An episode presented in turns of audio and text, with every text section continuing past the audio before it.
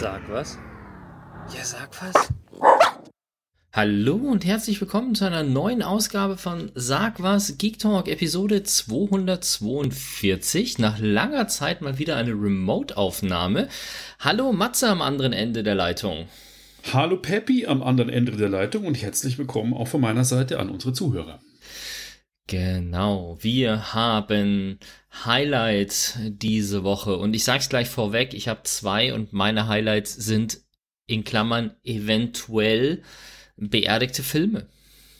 Beerdigte Filme, ich verstehe. Gleich zwei Highlights. Ich habe ein Highlight und das ist Shredder's Revenge für die aktuellen Systeme, ein Oldschool-Spiel, was neu aufgelegt worden ist. Ich sehe, wir haben unsere Highlights gleich wieder beide zu Beginn gepackt. Und wir fangen mit deinem an. Ich wusste gar nicht so, also du hast mir jetzt schon einen guten Hinweis gegeben, dass es sich anscheinend um ein Spiel handelt.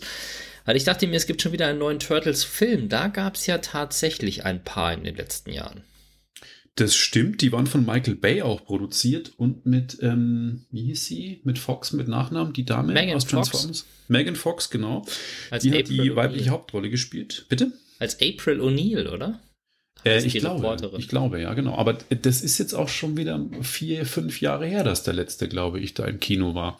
Ja. Bei mir geht's aber, wie du schon richtig feststellst, um ein Spiel und nicht um einen Film.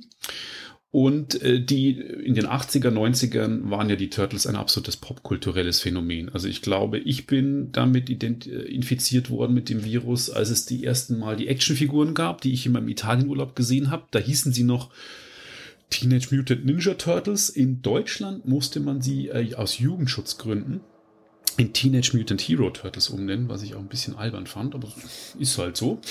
Und äh, ja, ich kenne sie auch als Hero Turtles, ja. ja, das war in Deutschland irgendwie. Ninja war in, äh, nicht gerne gesehen, äh, die, aus diversen Filmen und brutal und tot und was weiß ich. Und naja. Ähm, dann gab es eine coole Fernsehserie, die das Spielzeug natürlich gut unterstützt hat, mit einem sensationellen Titelsong in Deutschland von Frank Zander. Ja, wer kennt ihn nicht? Frank Zander. ähm, der hat den Titelsong von der Turtles-Serie gesungen. Lief bei uns in Deutschland auf RTL.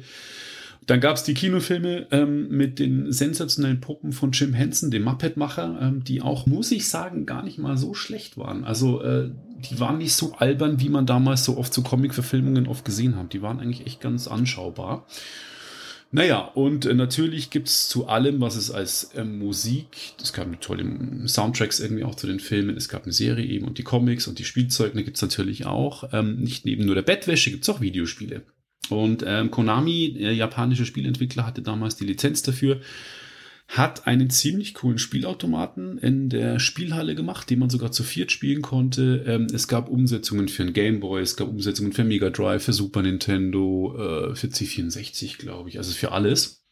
Okay. Und äh, sensationell war ähm, Turtles 4 Turtles in Time. Das war so ein Spiel, wo man quasi von links nach rechts läuft, ein sogenannter Brawler und prügelt sich quasi im, im, als Charakter mit einem der Turtles ums Eck äh, durch die Levels durch und zwar in verschiedenen Zeitzonen. Das heißt von äh, dem, ich glaube, paar Millionen BC before Christ, äh, dann bis zu der Zukunft, bis zum Wilden Westen, äh, verschiedene Zeitepochen. Stimmt. War Da gab es auch cool. was, wo man mit Dinosauriern und sowas dabei hatte, gell? Ja, genau, genau. Und das war echt ganz cool und man konnte das kooperativ zu zweit äh, mit einem Kumpel spielen und hat echt einen coolen Soundtrack gehabt, coole Animationen und vor allem einen sensationellen Move, dass man Gegner packen konnte, meistens diese Foot Soldier Soldaten aus dem Foot Clan ähm, von Shredder und konnte die dann quasi packen und dann wurft man sie gegen den Bildschirm. Das heißt, die sind einem entgegengekommen Oh. mit so ein paar Zoom-Stufen schon so ein kleiner 3D-Effekt dabei und sind dann quasi gegen die Scheibe geflogen. War ein ziemlich cooler Move. Naja, lange Rede, kurzer Sinn. Das war so eigentlich der, der Hochpunkt der Turtles-Spiele. Und äh, jetzt hat sich vor zwei Jahren, gab es dann eine Ankündigung, es kommt ein neues Turtles-Spiel raus. Im Stile dieses alten, ähm, dem alten Geist, und zwar die französische Firma Dotemu, die schon bekannt sind für aus Street of Rage 4, also alte Spiele und Tribute Games, die haben sich zusammengetan und haben quasi hochwertig mit toller Pixelgrafik, mit toller Animation ein Spiel rausgebracht für Windows, Linux, Nintendo Switch, äh, PlayStation 4, Xbox One. Kam dieses Jahr am 16. Juni raus, war gleich am ersten Tag im Game Pass, was ich ziemlich cool fand. Oh, okay. Ja, und äh, man konnte, man kann das tatsächlich mit bis zu sechs Spielern spielen. Das ist echt eine ziemlich coole Sache. Nicht wie damals nur mit zwei Spielern, was natürlich wegen dem Joypad-Ports begrenzt war. Inzwischen kann man das online mit sechs Spielern spielen. Ich habe es leider nur mit zwei ausprobiert, aber macht mächtig Laune. Ähm, man wählt entweder einen der vier Turtles oder April O'Neil oder Splinter, deren äh, quasi Meister und äh, prügelt sich dann auf so einer Weltkarte, wo man verschiedene Levels in New York auswählen kann. Das ist zum Beispiel einmal der Channel 4, wo die April O'Neil als Reporterin arbeitet, oder ähm, das Technodrom kommt auch vor, das ist diese Basis der Feinde. Die ganzen verschiedenen kultigen Turtles ähm, Levels und prügelt sich da irgendwie echt cool durch, spielt sich super, ist nicht so unfair, wie gerne diese Spiele von dem Genre sind. Bei Final Fight oder so, da kriegst du manchmal so eins auf die Mütze und kommst eigentlich aus der Schlägerei gar nicht mehr raus, weil die Gegner dich völlig überlaufen. Das haben sie da echt fair gemacht. Also es ist sehr entspannt spielbar. Äh, ich weiß ziemlich genau, was du ja. meinst. ja, ja, das ist äh, Streets of also Rage oder sowas habe ich genau. genau dieses Problem, dass ich halt so dermaßen aufgerieben worden bin, dass ich jegliche Motivation für alles äh, verloren habe, es erneut zu probieren. Ja, das ist leider bei denen so, die, die waren manchmal wirklich unfair. Man konnte sich dann nur noch befreien, indem man den Special Move auslöst, der Energie kostet, weil die Gegner umzingelt haben und die haben dann einfach von links nach rechts geprügelt und du hattest keine Chance mehr. Und das haben sie bei dem Spiel echt gut hinbekommen, dass es nicht so ähm, ausgeht. Liebevoll gemacht ist es mit einem schönen Animationsintro, mit dem Titelsong von Mike Patton, das ist der Sänger von Faith No More, der auch den Titelsong vom ursprünglichen der Turtles-Serie in den USA gesungen hat. Leider ist der Frank Zander Song aus lizenzrechtlichen Gründen wahrscheinlich nicht dabei. Es gibt einen ziemlich coolen Special Track auch von ähm, den Wu-Tang Clan Mitgliedern Ghostface Killer und Raekwon. Die haben auch einen Track dazu beigetragen. Also es ist wirklich aufwendig produziert. Es gibt Zwischensequenzen, die die Story weiter erzählen und ähm, ja, also wie ihr schon merkt, ich bin hoch begeistert von der Animation, vom, vom Style, wie es gemacht wird. Es ist ein eine Liebeshymne, würde ich mal sagen, an alte Pixel-Grafikspiele. Genau wie vor zwei Jahren Streets of Rage 4, was ja auch ähm, eine Fortentwicklung der alten Serie war, die ja auch schon 30 Jahre auf dem Buckel teilweise hat. Und das haben sie mit Turtles jetzt auch wieder geschafft. Ziemlich cool. Ähm, ich muss aber sagen, Streets of Rage 4 gefällt mir besser. Das hat irgendwie coolere Animationen und hat mich irgendwie dazu motiviert, dass ich es öfter durchspiele. Bei Turtles Shredders Revenge war es dann nach einem Durchspielen, wo ich gesagt habe, boah, wenn nochmal Online-Multiplayer was gehen würde, würde ich spielen, aber ansonsten motiviert es mich jetzt nicht großartig. Oder ein Kumpel kommt, äh, mit dem man auf der Couch sitzt und Couch-Koop zockt. Ja, aber dass ich mir das jetzt alleine nochmal irgendwie reinziehe, hm, muss ich sagen. Warum schleifst so. du mich in die Sonne, in die Berge, wenn wir sowas hätten machen können? weil es in der Sonne und äh, schöner ist und man das Wetter ausnutzen kann. Ich meine, wenn das Wetter mal schlecht wird, dann können wir immer vor der Konsole sitzen. Ich habe natürlich gedacht, okay, vielleicht hast du jetzt mal wieder ein Spiel, was du auf der Switch äh, kaufen kannst, dass du da mal wieder ein bisschen spielst und dann sagst du, dass es im Game Pass ist. Und während du gesprochen hast, habe ich es natürlich schon in die Download-Liste hinzugefügt. Das heißt, ich werde es auf der Xbox ausprobieren. Ja, Hat die Switch wieder Pech gehabt, ja. Wenn du Muße hast, kannst du ja Bescheid geben und dann äh, können wir mit dem Sebastian zusammen ein Dreier-Koop mal ausprobieren. Ich, Zweier habe ich ausprobiert online, aber es äh, Dreier noch nicht. Ja, vielleicht schaffen wir das die Woche tatsächlich mal, ja? Mal gucken. Okay. Jo. Was gibt's noch zu den Teenage Mutant Ninja Turtles zu sagen? Ich glaube, das war schon eine ziemliche Druckbetankung an, an Infos. Ja. Alles klar. Dann bleiben wir bei anderen Superhelden und äh, wechseln zu Batgirl. Nicht zu verwechseln mit Batwoman und schon gar nicht zu verwechseln mit Batman. Während Batman ja Bruce Wayne ist, ist ähm, zumindest in der aktuellen Serie Batwoman, die aktuell läuft und soweit ich weiß nicht eingestellt ist, ist äh, Batwoman ja die Cousine von äh, Bruce Wayne. Während äh, Bat Girl die Tochter von Commissioner Gordon ist. Und ähm, HBO Max hat jetzt einen 90 Millionen Dollar Batgirl-Film produziert. Und äh, der hat ein äh, quasi, der hat eine besondere Form des Releases, nämlich Direct to Trash.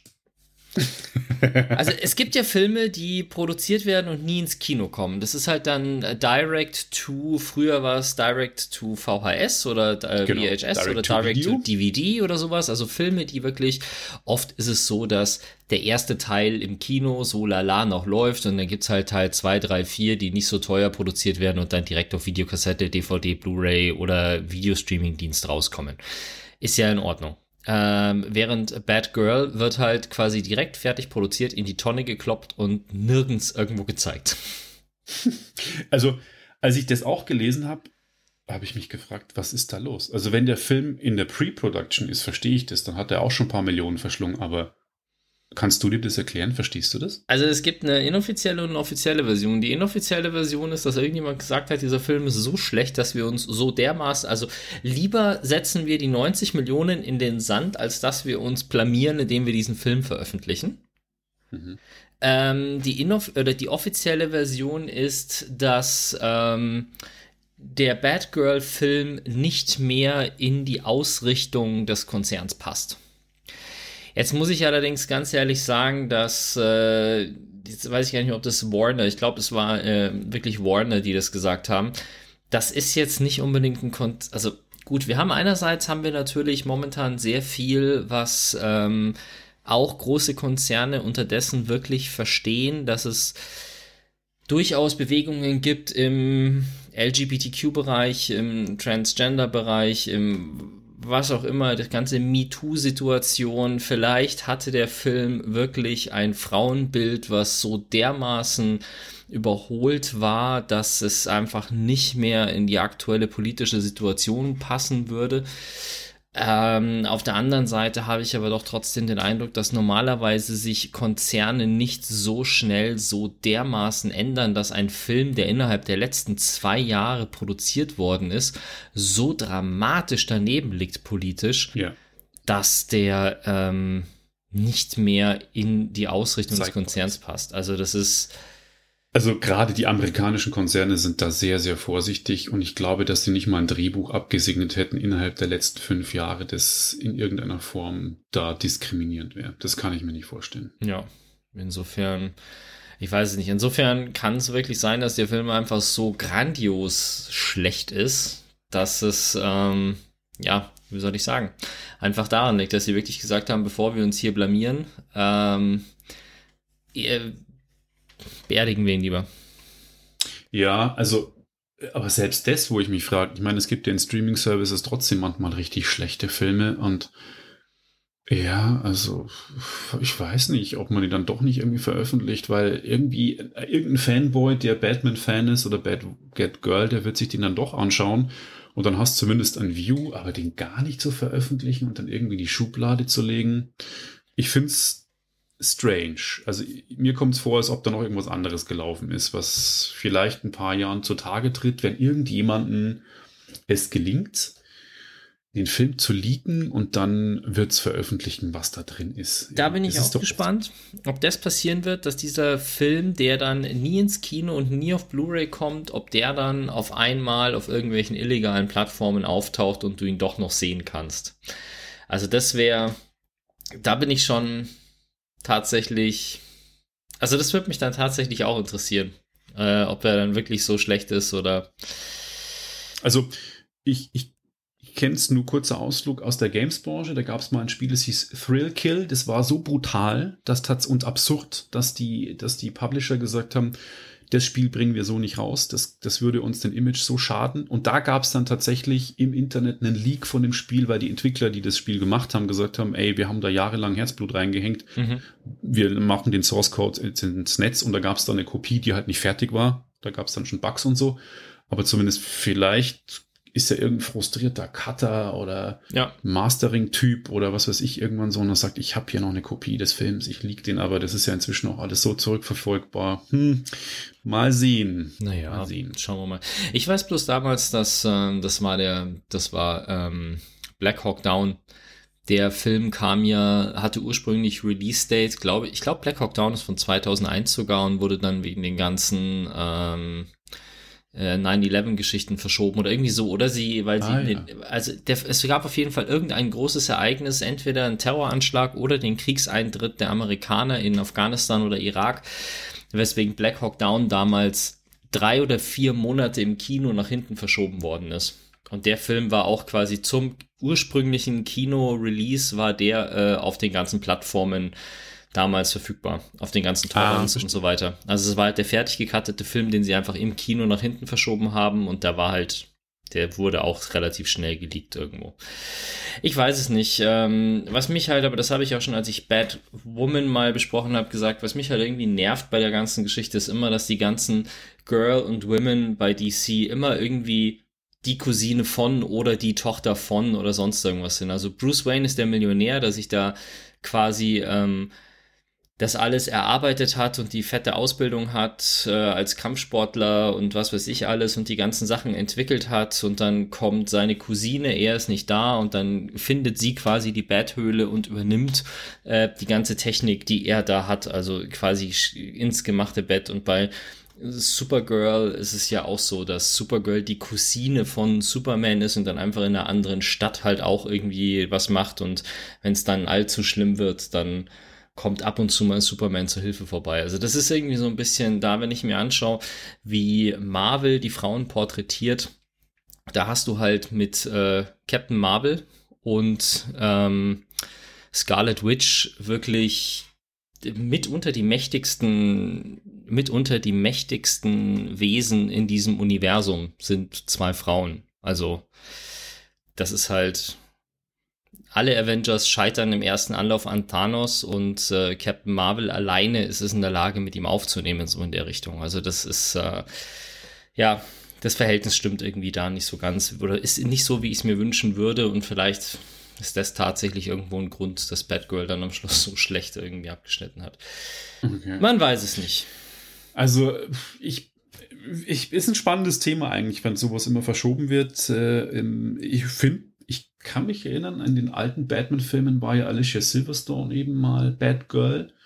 Als du jetzt gerade Batwoman erwähnt hast, habe ich mir noch so, irgendwie ist mir die so gar nicht bewusst. Da wüsste ich jetzt irgendwie gar nicht, dass ich da Filme oder Serie gesehen habe. Auch, glaube ich, in der alten Serie mit Adam West aus den 60ern, da gab es nur Batgirl. Ich glaube, Batwoman ist eine relativ neuere Erfindung, oder? Kann sein, wird in der Serie in der ersten Staffel gespielt von Ruby Rose die das auch ganz gut macht, aber ich glaube, dass ich weiß gar nicht, ob die zweite Staffel schon veröffentlicht ist, aber soweit ich weiß, gab es da auch irgendwelche Probleme, dass die die Schauspielerin wechseln mussten. Also ich glaube, in der zweiten Staffel ist Ruby Rose dann nicht mehr Batwoman.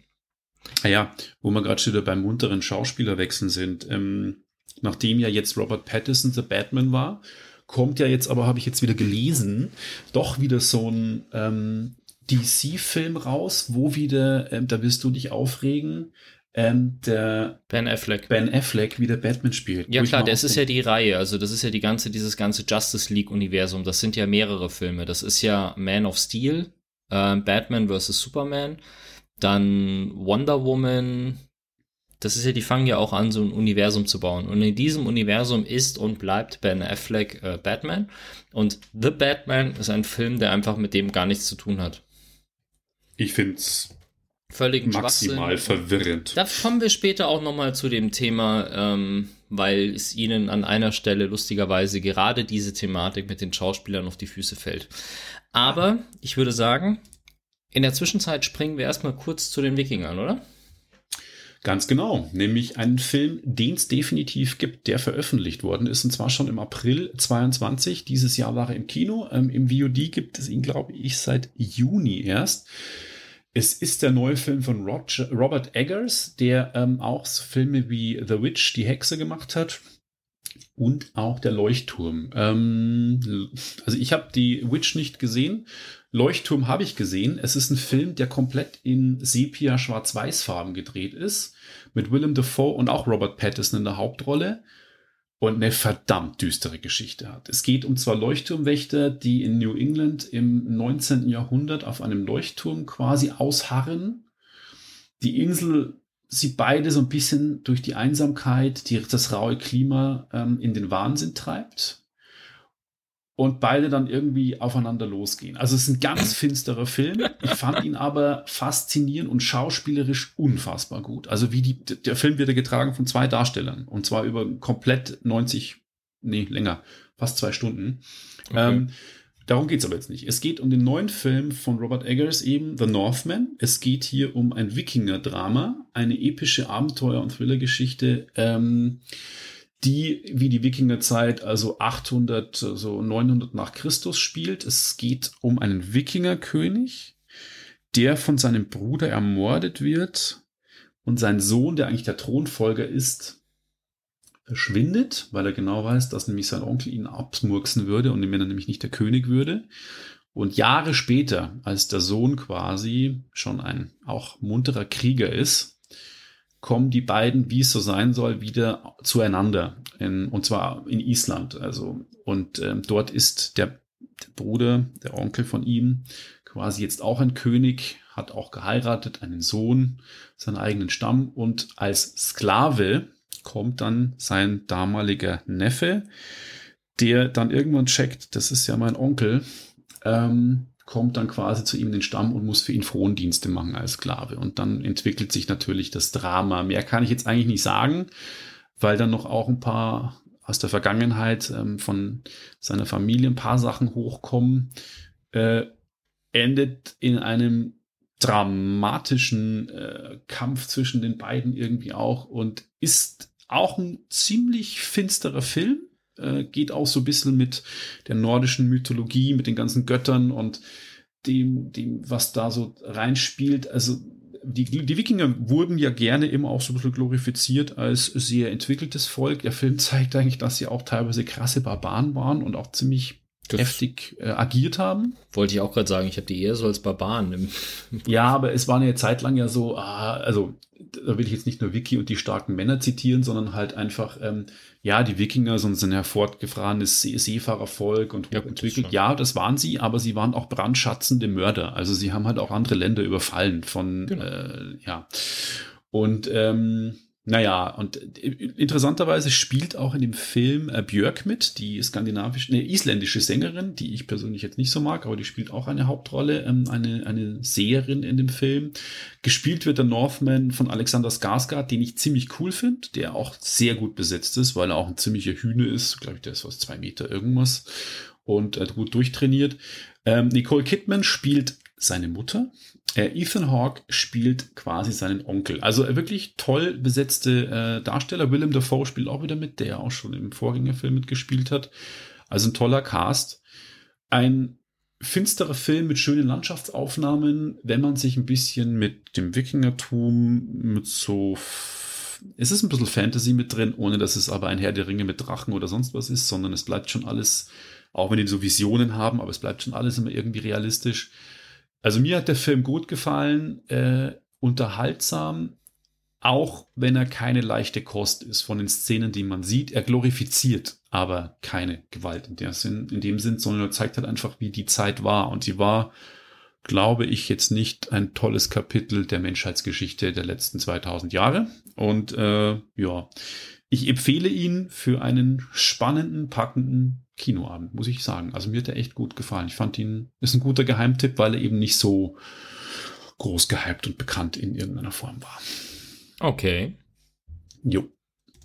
Wir sind hier in der ersten Hälfte sehr ja, filmlastig tatsächlich. Aber wie dem auch sei. Es gibt einen Film, der eventuell nie ins Kino kommt. Ach, schon wieder mal. ja, äh, und der ist zur Ausnahme mal von DC. Ach, das war der vorige auch, gell? Aber er kostet äh, ja, 200 genau. Millionen Dollar. Wie viel? 200 Millionen Dollar bisher. Ach, der also, kostet gleich das. Pass auf, genau. Ich, ich reg mich ja immer auf, dass bei Marvel, und das sieht man jetzt auch wieder, äh, Marvel bringt ja jetzt diese, ich glaube nicht, dass die besonders toll ist, aber es gibt ja diese She-Hulk, die Anwältin, ähm, Serie. Was ist das? Eine neue Serie mit einem weiblichen Hulk. Ich weiß nicht, ob man da jetzt irgendwas sagen muss, ob die gut ist oder nicht. Ich glaube es jetzt nicht. Aber da kommt auch der männliche Hulk vor. Und der männliche Hulk ist Mark Ruffalo, der auch in den Avenger High-End Kinoproduktionen den Hulk, den spielt. Hulk. Genauso wie in ähm, boah, wie heißt es, die, die eine Serie mit, naja, Scarlet Witch hat ja auch die eine Serie, eine der ersten von diesen Marvel-Serien, wo auch die, boah, wie heißt sie mit Vornamen, Olsen, die in den Filmen, also wie auch immer, Marvel bringt einen Haufen Serien raus, in jeder Serie spielen die gleichen Schauspieler die Charaktere, wie sie in den fetten Hollywood-Produktionen spielen.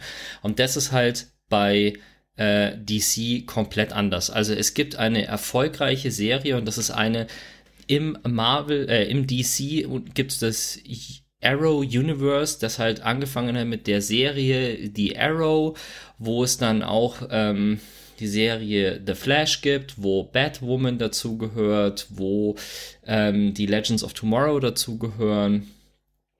Äh, all dieses Zeug, Supergirl gehört dazu. Das ist alles ein quasi Universum, die auch diverse Crossover-Folgen haben und so weiter. Und das funktioniert auch richtig gut, ist total beliebt. Die Leute schauen es richtig gerne an, alles top. The Arrow ist zu Ende, The Flash endet auch bald und in diesem Arrowverse, da spielt halt der Schauspieler Grant Gustin den Barry Allen, den Flash. So. Nie gehört, wer ist das? Keine Ahnung. Ja, ist jetzt, ich glaube, der ist auch durch die Serie jetzt erstmal äh, berühmter geworden, weil er da wirklich eben sehr erfolgreich ist. Und von 2014, es gibt acht Staffeln, ich glaube, insgesamt werden es neun sein oder sowas, dann ist auch The Flash beendet. Aber wie gesagt, es gibt eine äußerst erfolgreiche Serie mit einem äußerst beliebten Grant Gustin als The Flash.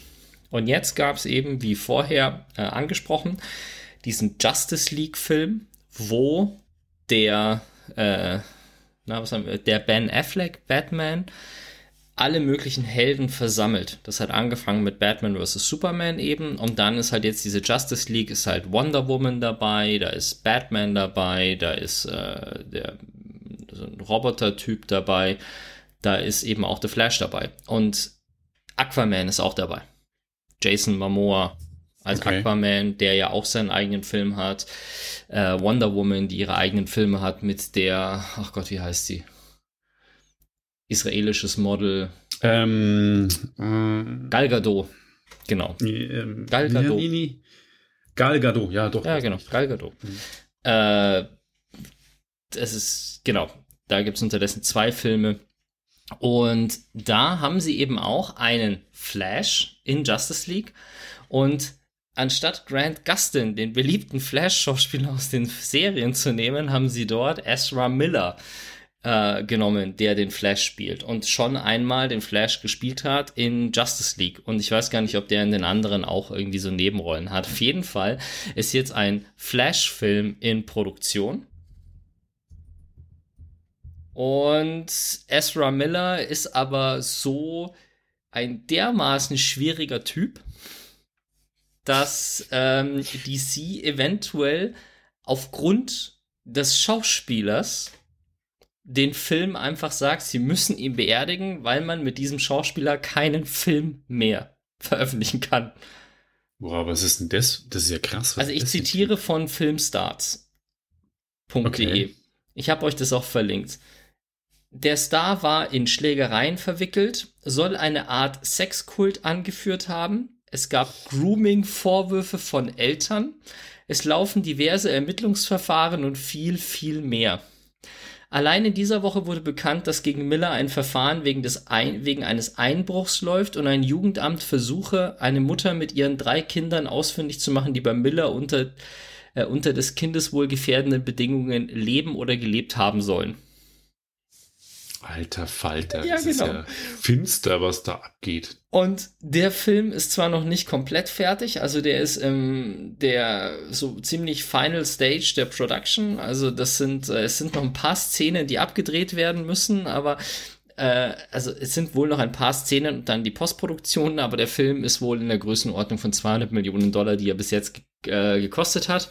Und sie stehen jetzt vor der Situation, dass sie einen, also ich meine, Aquaman war ein guter Film. Die, die kommen und, und die Besetzung mit den Schauspielern, also Jason Momoa, krasser Schauspieler und als Aquaman wirklich krass, Gal Gadot als Wonder Woman, der Hammer. Also kann man nichts sagen. Die haben auch einen schlechten Wonder Woman Film gemacht mit 1984, okay, aber die ist an sich schaut man sich das gerne an. Sie kommen nicht an diese Qualität des äh, Marvel Cinematic Universe hin bisher, weil sie nicht diesen äh, diesen roten Faden so drin haben und müssen da auch noch einiges lernen. Okay, aber das ist natürlich halt jetzt echt ein herber Rückschlag, weil sie einen Schauspieler haben, der eben so krass daneben sich benimmt, im Zweifelsfall, dass er, dass sie vor der Wahl stehen, aufgrund des Offscreen-Verhaltens des Schauspielers den Film einzustampfen und damit einen entscheidenden, eine entscheidende Person aus der Justice League zu verlieren.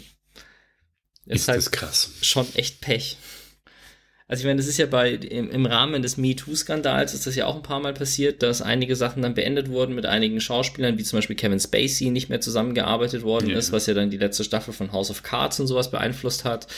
Ja, manche Filme sind irgendwie stellenweise umgedreht äh, worden mit anderen Hauptdarstellern, ja, aber das ist halt auch nochmal eine andere Nummer, ne? Also das naja. ist wirklich heftig. Also vor allem diese, diese Summe an Vorwürfen. Ja, ja, und vor allem das halt so viel auch so, ich meine, also so Grooming-Vorwürfe sind halt jetzt auch nicht ohne, ne? Also das ist, Grooming ist ja dieses, wo du irgendwie äh, Jugendliche im Internet irgendwie anlockst, so in der Richtung. Also geht auch in den Bereich, wie gesagt, das sind alles nur Vorwürfe, müssen wir auch betonen, dass uns jetzt nicht irgendwas auf die Füße fällt, aber äh, Grooming ist jetzt kein Kavaliersdelikt, sondern das ist quasi so eine Vorstufe von sexuellem Missbrauch. Also insofern, Krass. ja, alles nicht so easy. Ich bin geschockt. Und ich hoffe, ich habe die richtige Musik. Es ist Zeit für eine musikalische Unterbrechung und ich habe irgendwas mit äh, keine Diskussion mit Helikopter als äh, Audiofile hier drin liegen und lese aber irgendwas von Melanin. Ja, nee, Melanin ist das neue Album von Roger Reckless, ah, so heißt es. Okay. Und der Track, du hast schon den richtigen, ähm, der Grandios. ist eben von, von dem Münchner Rapper, der ähm, sich seit Jahren auch, der hat ein Buch auch geschrieben, gegen Rassismus einsetzt und ist selber ähm, als Schwarzer gerade in der Münchner Region, äh, glaube ich, auch viele krasse Sachen in seiner Schulzeit erlebt hat und sich in dem Buch auch ähm, damit auseinandersetzt. Lustig ist, dass er bayerisch, Deutsch spricht ähm, und ähm, das ist, er verarbeitet viel davon. Im neuen Album geht es auch natürlich um viele Rassismus-Themen und wir hören uns jetzt aus rechtlichen Gründen leider nur live einen Track an. Ich habe aber in den Shownotes ähm, das Video verlinkt und danach sind wir wieder für euch zurück. Also, ich bin Musiker. Ich mache Musik, bis ich tot umfall. Und da sind wir wieder. Hallo zurück. Genau, ziemlich harte Sound, also eine Mischung aus Hip-Hop und, ähm, und ein bisschen Metal, ähm, Crossover so. Ähm, krasser Text irgendwie auch, aber er hat auch krasse Sachen erlebt. Und ähm, ja, ich finde das Album schwierig, äh, weil es anstrengend ist von den Texten her und auch von den Inhalten, aber trotzdem sollte man sich vielleicht damit mal auseinandersetzen. Und von Deutschrap mit Rassismus-Hintergrund oder Antirassismus kommen wir auf mal wieder Brillenthemen.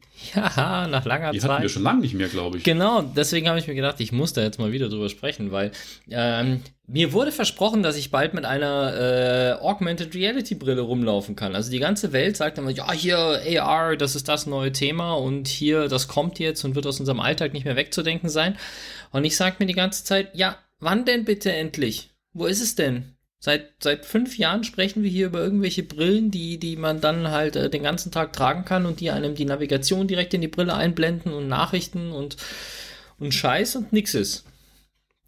Und, und von wem kriegst du die? Bekomme ich jetzt gar nicht, weil die kommt in Deutschland nicht auf den Markt, aber es geht jetzt langsam so in die Richtung, dass ähm, Xiaomi chinesischer Hersteller, in China jetzt wohl eine sehr kameralastige Brille auf den Markt bringt, also so mit äh, 50 Megapixel Kamera in der Brille integriert und sowas, aber auch und da kommen jetzt so die Punkte, wo ich mir sage, okay, das geht langsam in die Richtung, was ich hören will. Also ja, die haben gute Kameras mit drin, was cool ist, weil du musst nicht mehr, mehr das Telefon aus der Tasche ziehen, sondern du guckst irgendwas an und sagst, mach ein Foto und du hast das, was du siehst, wirklich ähm, als Foto. Das ist schon mal cool. Das Ganze hat einen äh, System on a Chip drin, das heißt, ähm, es ist nicht so, dass die Brille nur eine Erweiterung des Telefons ist, sondern die Brille hat eine eigene Recheneinheit, die hat einen eigenen Speicher, das heißt, du kannst die Brille komplett unabhängig vom Handy benutzen, was ich gut finde. Ja. Äh, sie hat ein OLED-Display, was äh, in der Brille eingelassen ist. Also du hast auch Ach, dieses klassische Ähm, du kannst wirklich in den Brillengläsern sehen, was los ist und deine Nachrichten in den Brillengläsern empfangen und sowas. Das heißt ein transparentes OLED dann. Ja, so habe ich es. Ob das jetzt ein OLED-Display ist, was dann äh, gespiegelt wird auf die Brille oder ob es transparent ist, weiß ich nicht. Du hast auf jeden Fall kein Display drin hängen, sondern es wird in die Gläser eingeblendet. Und äh, das Ganze kostet umgerechnet 365 Euro. No, das ist ja mal eine Ansage, das ist ja ein fairer Preis. Genau, kommt halt dummerweise leider nicht in Deutschland raus. Aber das ist so die Größenordnung, wo ich mir sage, okay, also 395 Euro, äh, 365 Euro, Entschuldigung, für ein Brillengestell ist jetzt im Rahmen dessen, was man, also ich habe keine so teuren Brillengestelle, meine sind eher so alle so 100, 120 Euro oder sowas, wenn überhaupt. Aber 365 Euro ist noch eine Größenordnung für ein Brillengestell, wo man sagen kann, okay, das gibt man aus plus halt geschliffene Gläser. Ob das da möglich ist da drin, hat der Artikel jetzt auch nicht gesagt. Ähm, das ist natürlich immer noch so ein Punkt für mich, dass ich äh, Brillen nur mit geschliffenen Gläsern haben möchte, klar, als Brillenträger. Verständlich. Aber wir bewegen uns langsam aber sicher in eine Größenordnung, wo man sagen kann, das wäre mal interessant und könnte langsam in die Größenordnung von Alltagstauglichkeit gehen. Vor allem, weil diese Brille jetzt unterdessen auch, also was haben sie da geschrieben? Die ist auf jeden Fall ähm,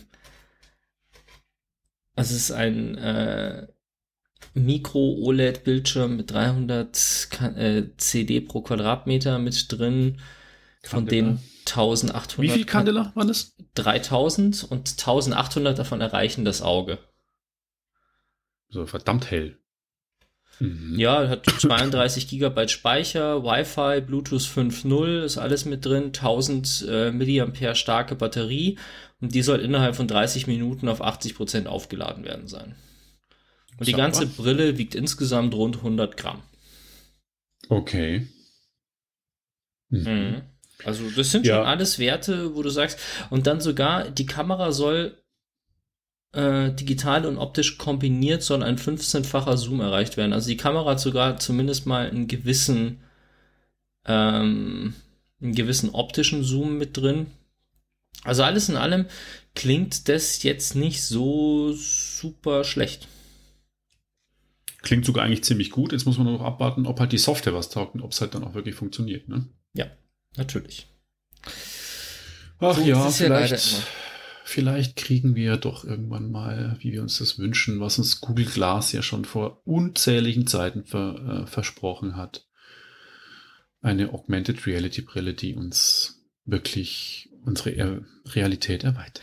Also meine, meine stille Hoffnung ist ja, das ist, das ist tatsächlich eines der wenigen Dinge, wo ich auf Apple setze. Äh, ja. In der Hoffnung, dass Apple einfach irgendwann komplett ohne Vorankündigung mit einer ordentlichen Version von Apple Glass oder sowas ums Eck kommt. Und das ja. wäre dann tatsächlich auch der Punkt, warum ich äh, überlegen würde, wirklich wieder auf iOS zu wechseln. Ich habe jetzt äh, gerade wieder, weil eines meiner Magic Trackpads, die ich mag, ich habe zwei, eins für Homeoffice, eins fürs Büro, weil eines der Magic Trackpads leider den Geist aufgegeben hat, musste ich mir jetzt das äh, doch sehr teure neue Magic Trackpad kaufen und habe wieder einen Lightning-Stecker an diesem Gerät dran, was einfach zum Kotzen ist. Ein fest ja, eingebauter Akku mit einem proprietären Stecker, das ist einfach ein Grund, wieder über Apple sich aufzuregen und zu ja. sagen, nein, ich möchte auch kein iPhone, weil dieser scheiß Stecker alleine, allein der Stecker ist Grund genug, das Telefon nicht zu kaufen. Und wäre ich jetzt nicht so in dieser Notsituation, hätte ich auch das Trackpad nicht gekauft, aber was soll's. Das wäre, die Brille wäre dann tatsächlich aber so ein Grund, warum ich äh, telefontechnisch wirklich sehr in die Bredouille kommen würde, mich zu entscheiden, ob ich dieses Steckerchaos auf mich nehme also diese Steckerfrechheit auf mich nehme oder nicht, aber vielleicht kommt ja beim nächsten iPhone auch einfach USB-C und eine Brille dazu und dann kann ich beides kaufen und naja, schauen wir mal. Schauen wir mal. Genau. Wir wechseln zu einem eher, na, visuell waren wir auch gerade. Es ist eine sehr visuelle Serie, äh, Sendung heute. Äh, wir wechseln zu Disney Plus mit äh, einer Serie. Genau, Obi-Wan, habe ich mich lange drauf gefreut. Ewan McGregor spielte schon in den Kinofilmen Obi-Wan. Jetzt hat er auch seine eigene Serie bekommen. Die spielt zehn Jahre nach die Rache der Sith und damit neun Jahre vor Episode 4, also den ersten Krieg der Sterne-Film, eine neue Hoffnung. Und erzählt quasi, was denn danach alles passiert ist. Äh, ich fand's ziemlich spannend, weil ich finde Obi-Wan und auch Darth Vader, der in der Serie vorkommt, weil Obi-Wan, wie wir alle wissen, ist ja auch der Meister von ähm, Anakin Skywalker, aka Darth Vader, hat ihn ja quasi am Schluss auch besiegt von die Rache der Sith. Und wie die Geschichte dann weitergeht, erzählt eben der Film. Äh, Entschuldigung, die Serie. Und das allerdings, und das fand ich ein bisschen enttäuschend, nur in sechs Episoden. Also ich habe mir gedacht, na okay, äh, Minimum acht Episoden wird es wohl geben, weil bei Mandalorian und auch äh, bei anderen Star Wars-Serien war es eigentlich bisher immer so, dass es äh, acht Episoden gab, aber noch sechs Episoden war Schluss. Und das weiß ich nicht, ob das Budgetgründe hatte oder ob das Corona-Pandemie bedingt äh, Gründe sind. Es wirkt dann am Schluss leider so ein bisschen überhastet äh, zu Ende gebracht. Es wird alles zu Ende gebracht, aber eben zu schnell meiner Meinung nach und äh, hat aber so coole Szenen und Lichtschwertkämpfe und ja, fiese, fiese Sachen und ist für eine Disney-Serie auch erstaunlich düster. Also ich war überrascht, wie, wie heftig ähm, Darth Vader vorgeht und was da alles passiert, wenn sie quasi Planeten überfallen und einnehmen. Und ähm, ja, die leider kann ich nicht so wirklich viel dazu sagen, ohne zu spoilern, aber was ich noch sagen kann, ist seine damaligen, ähm, die Kinder von Anakin beziehungsweise der Prinzessin Lea, äh, Entschuldigung, Prinzessin Lea kommt quasi als Kind vor und Luke Skywalker auch. Die sind ja die Kinder von Amidala und von äh, Anakin Skywalker. Die sind quasi jetzt in einem sechsjährigen Alter beide und er kümmert sich hauptsächlich um die Lea in dem Fall. Mit der reist er dann eben durch die Galaxie und versucht sie zu beschützen. Luke kommt aber auch vor auf, auf seinem Heimatplaneten Tatooine.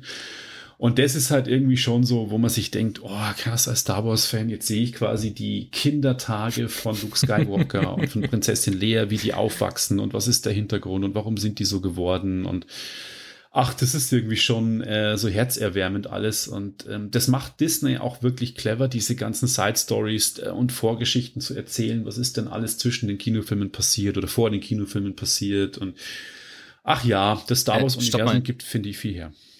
Obi-Wan kümmert sich um Leia? Ja. Sollte sie den dann nicht kennen eigentlich? Wenn die schon sechs Jahre alt war? Ja, natürlich kennt sie ihn. Ja, nee, in, in Episode 4 ist doch, dass der äh, R2D2 ihr eine Nachricht vorspielt, in der es heißt, finde Obi-Wan. Nein, da spielt er ihr vor, sagt, helft uns, Meister Kenobi. Aber, also ich dachte das tatsächlich in dem. Nee, nee, nee, die kennen sich schon. Dass im vierten Teil die, dass sich das erste Mal begegnen und sie ihn da nicht kennt. Aber nee, da liege ich jetzt schon. falsch. Nee, nee, sie sind da auf, sie, sie, äh, sie ruft ihn um Hilfe. Sie sagt, helft uns, Meister Kenobi. Ah, okay. Weil sie so. ja quasi die Raumfähre von einem Stern. Ja, ja, weil sie gefallen, gefangen genommen wird und dann schickt sie die Druiden genau. raus mit der Hilfsnachricht. Ah, ja, nee, ja. Die kennen genau. sie schon. Ah, das wäre, das wäre ja. Deswegen sage ich, das wäre ja gerade ein, so rum ist es. Sie sagt, helft uns, Meister Kenobi, und der Luke sucht dann nach ihm. Genau. Genau, der Luke kennt ihn quasi nicht. Das ja, ist der ja, Fall. Also er lernt ihn kennen und er passt auch auf Tatooine auf den Luke auf. Man sieht immer, wie er ihn beobachtet. Er hat auch Kontakt zu seinem Onkel Owen, also quasi dem Vormund von mhm. Luke Skywalker, aber persönlich hat er keinen Kontakt. Es gibt mal eine Szene, wo er ihm Hallo sagt, aber er gibt sich nicht zu erkennen. Also mhm. Luke sieht ihn als Kind mal, sieht quasi den Jedi-Meister, weiß aber nicht, dass es Obi-Wan ist und dass das auch nicht sein Beschützer ist. Also es kommt zur Begegnung, aber nicht bewusst äh, von der Seite ja, von Luke. Und so mal gesehen haben, habe ich auch viele, als ich ein Kind war und kann mich an keinen davon erinnern, aber wenn eben. Also ich kann mich an alle Jedis erinnern, die ich als Kind gesehen habe. Ja, die Liste ist aber jetzt auch nicht so lang. Ja. naja, auf jeden Fall. ähm, wenn man Disney Plus abonniert hat, äh, ist es ja eh im Abo mit dabei. Ich finde es auf jeden Fall besser als die letzte Star Wars Serie über Boba Fett, The Book of Boba Fett. Die fand ich echt so ein bisschen, naja, zäh. Äh, das ist jetzt aber echt wieder cool. Ich bin jetzt gespannt. Jetzt läuft ja dann bald ähm, äh, an Endor an, der Film über den Ewok-Planeten, der Waldplanet. Hätte jetzt Ende August starten sollen, wurde aber wahrscheinlich aus Produktionsgründen um einen Monat verschoben. Kommt im September. Oh, und dann schauen wir mal, Mandalorian Staffel 3 soll ja auch bald kommen. Deswegen gucken wir mal. Genau. Ich habe lustigerweise vor kurzem zudem eben zu Obi-Wan ein TikTok-Video gesehen, wo eine, ich glaube, Politikstudentin oder sowas sagt, sie wird immer aufgefordert von allen möglichen Leuten mal zu dokumentieren, wie viele Verbrechen gegen die Genfer Konvention das Imperium denn in den Serien macht.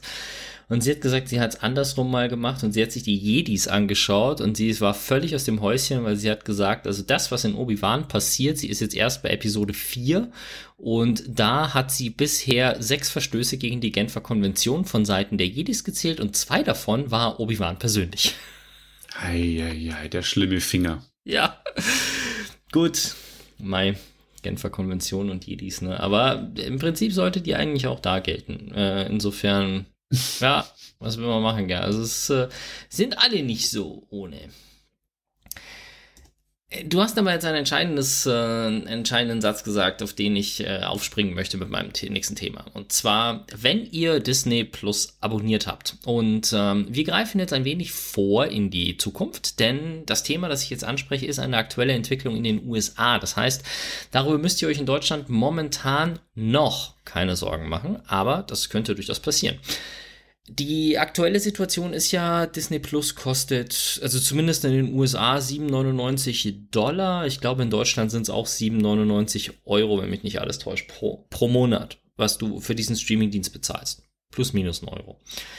Und in den USA gibt es dieses 7 Dollar 99 äh, Modell immer noch, aber es gibt jetzt auch ein 10 Euro, äh, 10 Dollar 99 Modell und was sie gemacht haben, ist, sie haben quasi in dem kleinen Starterpaket Werbung eingeführt.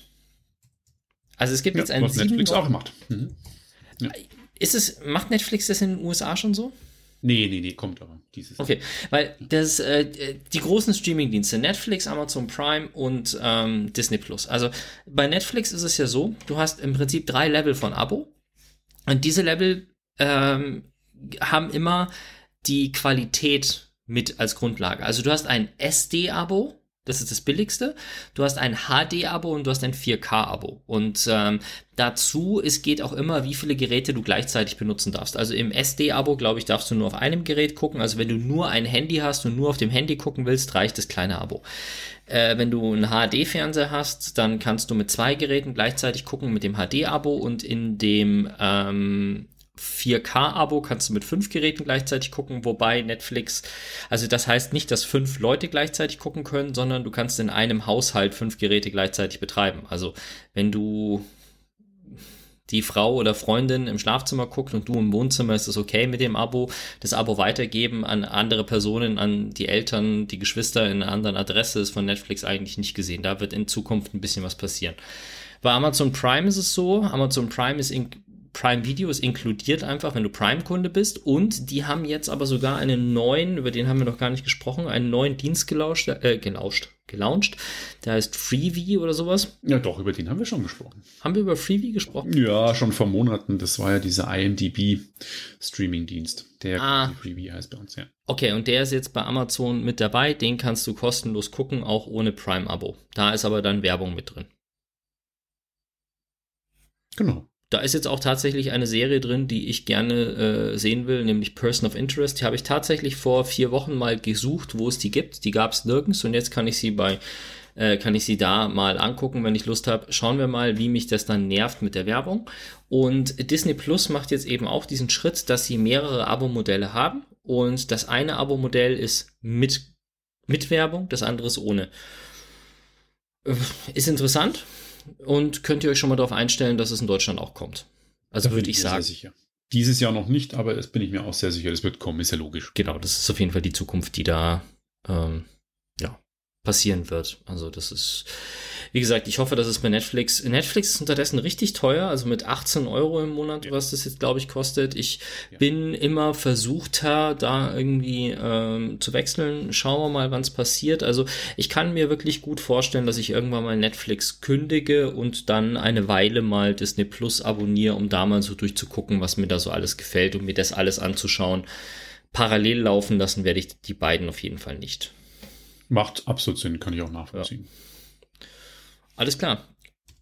Das letzte Und Thema für heute ist ein neues Audioformat. Genau. Genau, wird auch nicht lang, weil wir auch gar nicht mehr so viel Zeit gerade im Moment haben, aber ich habe es noch irgendwie mitgenommen und zwar nachdem ja Apple und auch ähm, Tidal auf 3D-Audio setzen, das heißt, man kann ähm, mit einem normalen Kopfhörer einen Raumklang hören, der teilweise auch Höheninformationen hat, also oben und unten, wie es bei Dolby Atmos bekannt ist. Eben gibt es Dolby Atmos Audio, beziehungsweise von Sony entwickelt das 360 Reality Audio, was ja auch in die PlayStation unter der Tempest Audio Engine integriert ist. Und Kubos, der äh, Streaming-Service, der auch sehr hochwertiger streamt und äh, auch unkomprimiert weit über der Spotify-Qualität hat nun auch sein eigenes 3D-Audioformat und zwar zusammen mit THX entwickelt. Das äh, nennt sich dann THX Spatial Audio. Äh, wird lossless im FLAC-Container mit 24-Bit bis zu 192 Kilohertz gestreamt. Also wirklich, wenn ihr eine hochwertige Anlage habt, das hochwertigste überhaupt. Ich frage mich allerdings am Ende des Tages auch, Braucht es denn jetzt unbedingt noch ein drittes 3D-Audioformat, nachdem es eh schon zwei etablierte Player gibt? Äh, puh, ähm, ja, also ich verstehe es nicht so wirklich. Ich habe die Pressemeldung gelesen, mir gedacht, ja, okay, zur Kenntnis genommen, Kubus habe ich eh nicht abonniert. Ich habe Tidal und es ist von der Qualität auch verdammt gut. Gibt sich, glaube ich, nicht viel. Da habe ich zwei Audioformate, Dolby Atmos und 360 Reality Audio. Warum muss ich jetzt als Kubus noch ein, ein neues Format machen? Ich habe keine Ahnung. Also abgesehen davon, dass ich glaube, dass die, also 95 Prozent unserer Zuhörer sowieso nicht so tief genug drin sind, um jetzt zu verstehen, was äh, mit Flak und hier und da und alles drum und dran.